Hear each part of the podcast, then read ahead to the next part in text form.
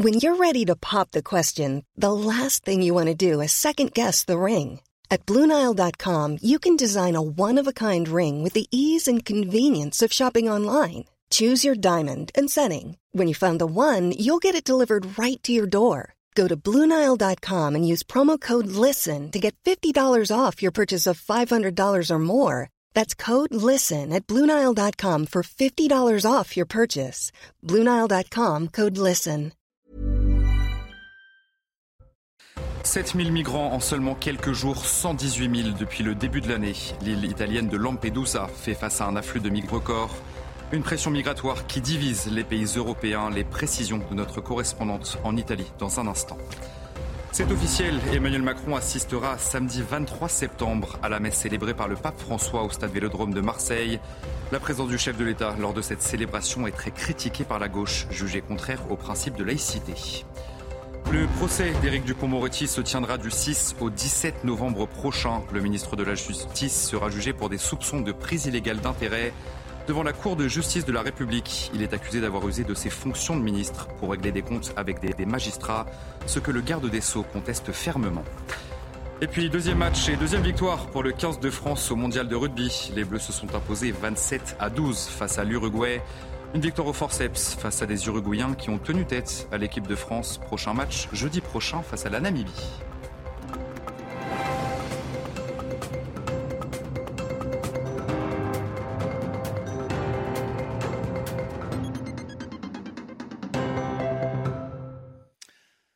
Bonsoir à tous, très heureux de vous retrouver sur CNews pour l'édition de la nuit. L'île italienne de Lampedusa fait donc face à un afflux de migrants record. 7000 ont débarqué sur l'île en seulement quelques jours, 118 000 depuis le début de l'année. Les précisions de notre correspondante en Italie, Natalia Mendoza. Le prêtre euh, de l'île parle d'apocalypse. Le maire euh, de Lampedusa évoque une situation ingérable. Le gouvernement a pour sa part euh, déployé des navires et des avions militaires pour faciliter le transfert de migrants vers d'autres régions du pays. Mais cela ne suffit pas car l'afflux de migrants est vraiment exceptionnel. Les structures d'accueil sont totalement saturées.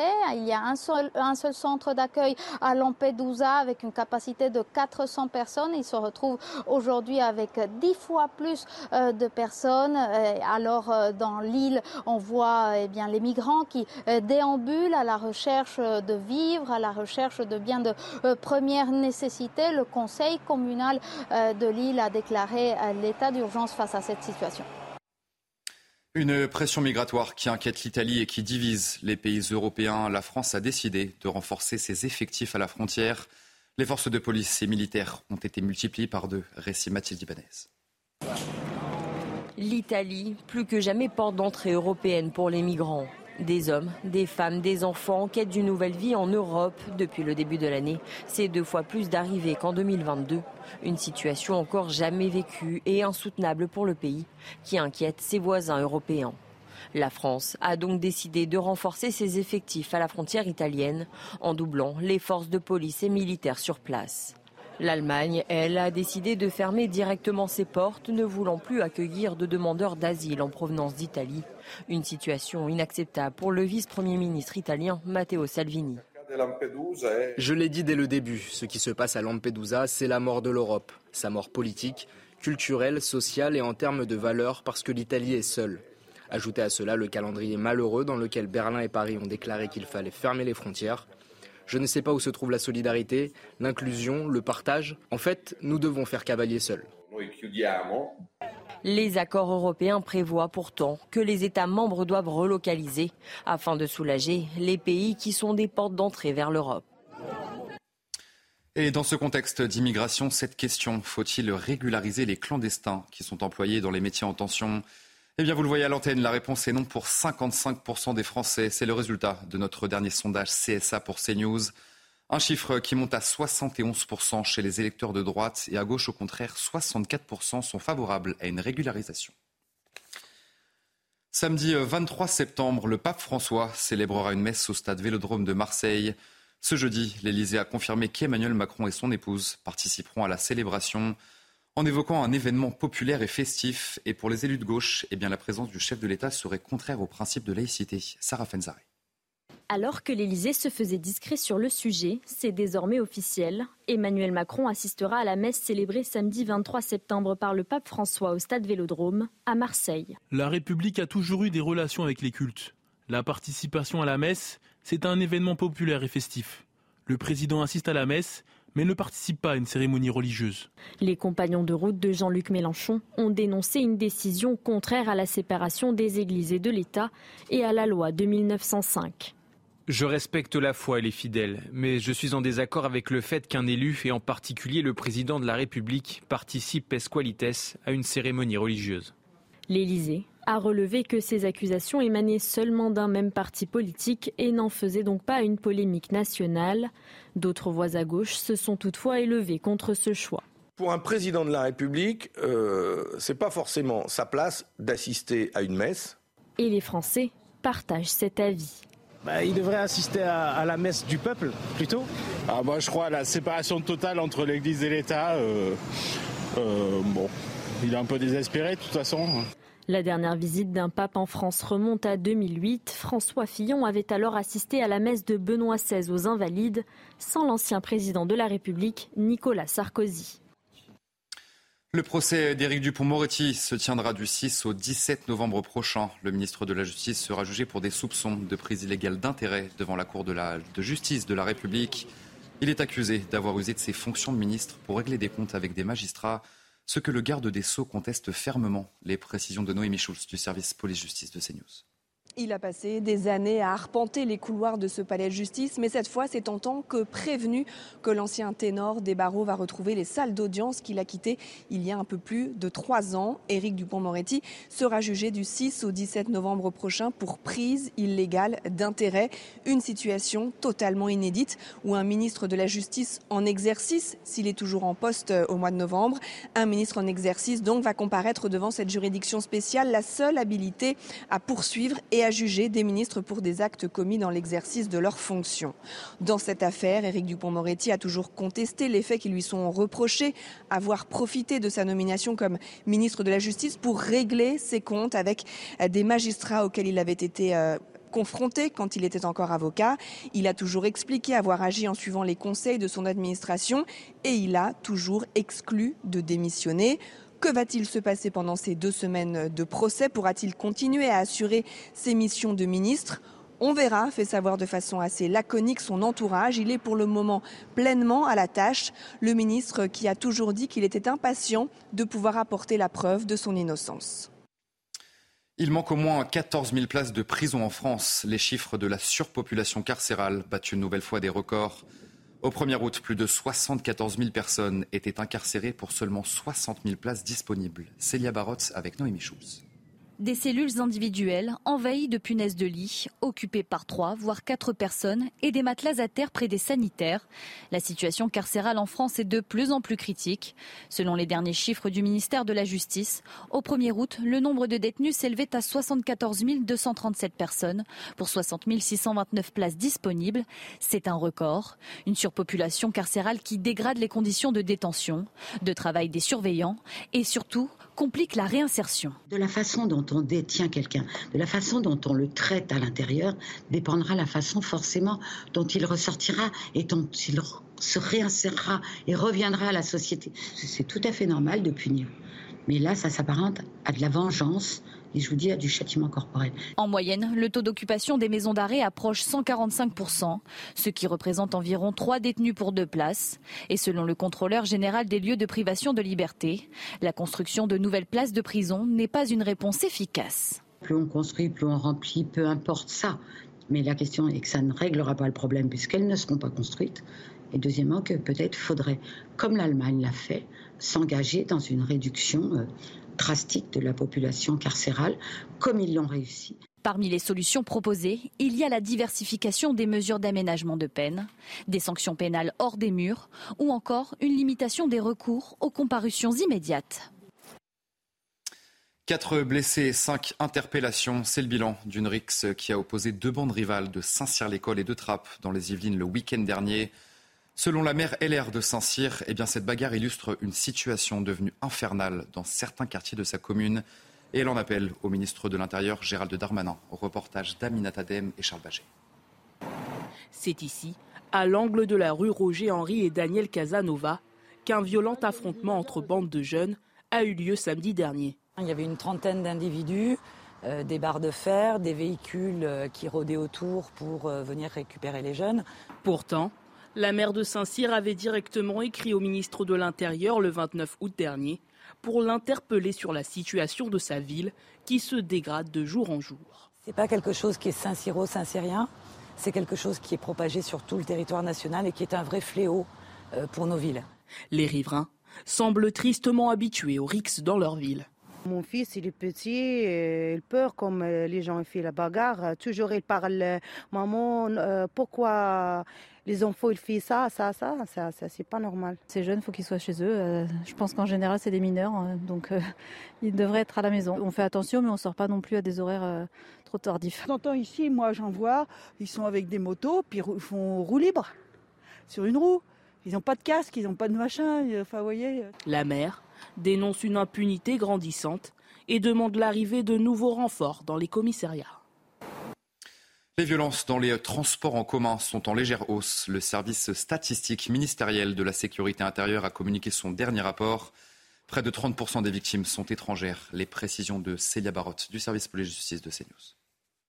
Les services de police et de gendarmerie ont enregistré en 2022 près de 124 570 victimes de vols et de violences dans les transports en commun, soit une légère augmentation de 2% par rapport à l'année d'avant. Dans le détail, plus de 100 000 personnes ont été victimes de vols sans violence, contre un peu plus de 8 000 avec violence. 3% des victimes sont quant à elles concernées par des coups et blessures volontaires ainsi que des violences sexuelles. Sur le profil des victimes, les plus touchées sont âgées euh, principalement de 18 à 29 ans sont de nationalité française à 73%. Même tranche d'âge concernant les mises en cause. Plus de 5 000 ont entre 18 et 29 ans, plus de 3 000 entre 13 et 17 ans. En majorité, les auteurs des vols ou des violences dans les transports en commun sont des hommes, 29% mineurs et 55% de nationalité étrangère, principalement du Maghreb. Enfin, les départements les plus touchés sont Paris, le Rhône, la Seine-Saint-Denis, les Hauts-de-Seine et les Bouches-du-Rhône. Face à la multiplication des loyers impayés, eh bien des propriétaires de biens immobiliers ont décidé de s'unir. Ils ont créé une liste noire sur laquelle figurent les mauvais payeurs, une pratique pourtant passible de lourdes amendes. Fabrice Elsner, Alice Chabot avec Sarah Fenzari. À regarder, Rokia est propriétaire de cet appartement. Son locataire ne lui verse plus de loyer depuis plus de 4 ans maintenant. J'attends l'expulsion et pendant ce temps, la banque aussi attend que je paye continuellement le crédit. C'est quand même les 40 000 euros sur la dette euh, locative. Avant le Covid, cela ne concernait que 5% des locataires en région parisienne, contre 18% aujourd'hui. Et malgré de nombreuses démarches administratives qui durent plusieurs années et n'aboutissent pas souvent, certains propriétaires ont décidé de braver la loi pour s'entraider face aux mauvais payeurs. Vous avez un candidat locataire qui ne vous semble pas fiable. Vous posez la question sur mon groupe. Si quelqu'un a déjà eu affaire à un mauvais payeur qui s'appelle Monsieur Durand, vous allez rentrer en contact avec ce, propriétaire et il va vous expliquer, ben moi, mon Monsieur Durand, euh, il était jeune, il était vieux, il était... Euh, et on va pouvoir essayer de voir si on parle bien de la même personne et il va pouvoir vous raconter euh, ben, ce qui s'est passé chez lui. Si l'administrateur de ce groupe ne risque rien, les propriétaires dénonciateurs, eux, risquent gros. Sur les réseaux sociaux, on peut vite tomber dans l'infraction pénale, et là c'est la double peine, euh, l'appartement dégradé, les loyers impayés, et ensuite peut-être la procédure pénale avec le tribunal, euh, le tribunal correctionnel derrière. Lister les mauvais payeurs est puni de 30 000 euros d'amende ainsi que d'une peine de prison. Dans le reste de l'actualité, l'aide internationale s'intensifie en Libye, touchée, vous le savez, par des inondations dévastatrices. La France a envoyé sur place un deuxième avion ce jeudi avec à son bord une cinquantaine de chirurgiens, d'anesthésistes et d'infirmiers. Ils se rendront à Derna, ville la plus touchée par cette catastrophe. Le dernier bilan qui nous est parvenu fait état de près de, 3 morts, de 4 000 morts pardon, sur place. Et puis au Maroc, les secouristes s'activent toujours pour tenter de retrouver d'éventuels survivants. Mais près d'une semaine après le séisme, eh bien, les espoirs s'amenuisent. Nos envoyés spéciaux sur place ont suivi une équipe de secouristes expatriés Regardez ce sujet de Régine Delfour, Thibault Marcheteau avec le récit de Mathilde Couvillère-Flournoy. Adnan et sa mère étaient parmi les premiers secours sur place. Ici, au Douar Tagader à Ijoukak, village situé dans les montagnes du Haut-Atlas, à quelques kilomètres de l'épicentre du séisme, les secouristes peinent à se frayer un chemin. Tous deux d'origine marocaine expatriés à Bruxelles, ils ont fait le choix de revenir au Maroc pour aider les rescapés. Fatima possède une compagnie d'ambulance, l'aide médicale était donc pour eux une évidence. Ils étaient blessés, il fallait juste les désinfecter, leur donner des antidouleurs, se faire un check-up euh, du le corps si ça va. Ça nous faisait euh, mal au cœur de pas pouvoir aider autant de gens. On essayait de les soutenir au maximum, c'est-à-dire avec le peu qu'on avait, c'était désinfecter les blessures. Dans ce village isolé, 70 personnes ont perdu la vie dans la catastrophe. Adnan et sa mère ont monté une équipe de médecins, ambulanciers et infirmiers. Ensemble, ils sillonnent la région de la Laouze et prodiguent les premiers soins dans les villages les plus reculés. Je suis content d'aider. Je le fais pour mes compatriotes. Je suis content de tendre la main à ceux qui souffrent. Ici, il y a des enfants sans parents, des gens sans maison. Ici, les habitants manquent de vêtements, de tentes et de centres de soins. Alors que le temps est compté, Adnan et sa mère ont beaucoup de mal à se procurer des médicaments. On connaît le programme de la visite du couple royal britannique qui sera à Paris mercredi prochain. Le roi Charles III et la reine Camilla se rendront sous l'Arc de Triomphe avec Brigitte et Emmanuel Macron pour une cérémonie de ravivage de la flamme et de dépôt de gerbes sur la tombe du soldat inconnu. Ils descendront ensuite les Champs-Élysées avant un dîner d'État dans la prestigieuse galerie des glaces du château de Versailles. À l'occasion des journées parlementaires, Elisabeth Borne a dressé un bilan de l'année politique qui vient de s'écouler. La Première ministre s'est félicitée du chemin parcouru devant les députés du groupe Renaissance. On l'écoute ensemble. Que de chemin parcouru en un an. Rappelons-nous, au sortir des élections législatives, les commentateurs prédisaient le blocage et les oppositions étaient bien décidées à nous l'imposer. Ils pensaient que ce quinquennat serait celui de l'immobilisme et du renoncement. En un an, nous avons prouvé qu'il était celui de l'action et du courage. Alors que la commission de régulation de l'énergie a évoqué une possible hausse des tarifs de l'électricité, eh bien Bruno Le Maire s'est lui voulu rassurant. Il a assuré qu'une augmentation des tarifs de l'électricité de 10 à 20 pour l'année prochaine était totalement exclue. Et enfin, moqué pour une cérémonie d'ouverture au mondial de rugby euh, jugée ringarde par de nombreux observateurs. Eh bien, l'acteur Jean Dujardin a réagi aux critiques sur son compte Instagram. Il dit regretter que son second degré n'ait pas été compris. Je tombe à la renverse. Je n'aurais jamais pensé que ma participation à la cérémonie d'ouverture déclencherait un tel déferlement de commentaires politiques et médiatiques. A donc euh, écrit, euh, il a écrit sur son compte Instagram. Vous restez avec nous sur CNews. On se retrouve dans un instant, votre journal des sports. Et on commence donc ce journal des sports avec la Coupe du Monde de rugby et la victoire du 15 de France face à l'Uruguay. Les Bleus se sont imposés 27 à 12, un succès au forceps face à des Uruguayens qui ont tenu tête aux Français pendant près d'une heure. Les Blancs enchaînent donc un deuxième succès consécutif après leur victoire face aux All Blacks. On va avoir toutes les précisions avec nos correspondants sur place. Oui, on va se contenter de ça. On attendait euh, une victoire plutôt large, peut-être le bonus offensif. Et bien dans ce match, les Bleus n'auront jamais vraiment euh, trouvé le rythme avec beaucoup d'imprécisions, beaucoup de fautes. 15 pénalités imaginées euh, concédées par le 15 de France ce soir. C'est beaucoup trop, surtout face à une nation comme l'Uruguay. Les Bleus qui ont multiplié les, mauvais choix. On les a vus en première période alors qu'ils n'avaient plus marqué depuis la 15e minute. Et eh bien choisir la touche, la mêlée juste avant la pause alors que l'écart au score n'était pas encore fait.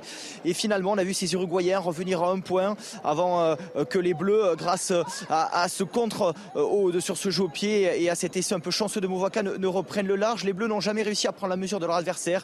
Il y a eu beaucoup trop de petites imprécisions, pas assez de continuité. La première action vraiment construite, le premier beau lancement de jeu, c'est finalement l'essai de Louis Bielbarré à la 72e minute. Euh, ce soir, voilà, les Bleus n'étaient pas dans le rythme, ce n'était pas l'équipe type, il y avait moins d'automatisme et ça s'est clairement vu sur cette pelouse de, de Pierre Monroy ce soir.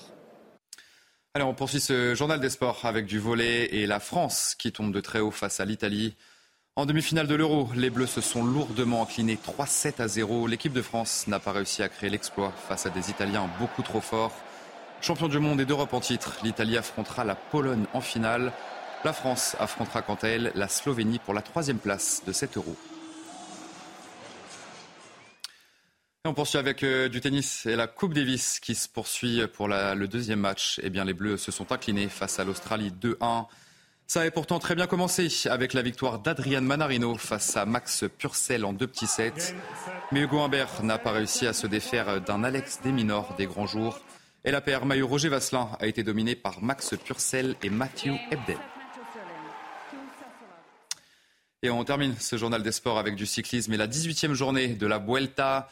La dernière grande étape de montagne remportée par le Belge Remco Evenpool, le troisième pour le jeune coureur de 23 ans dans cette Vuelta. Le coureur de la Soudal Quick Step démontre une nouvelle fois son statut de meilleur grimpeur du Tour. Sepkus garde quant à lui son maillot rouge et file vers une victoire finale.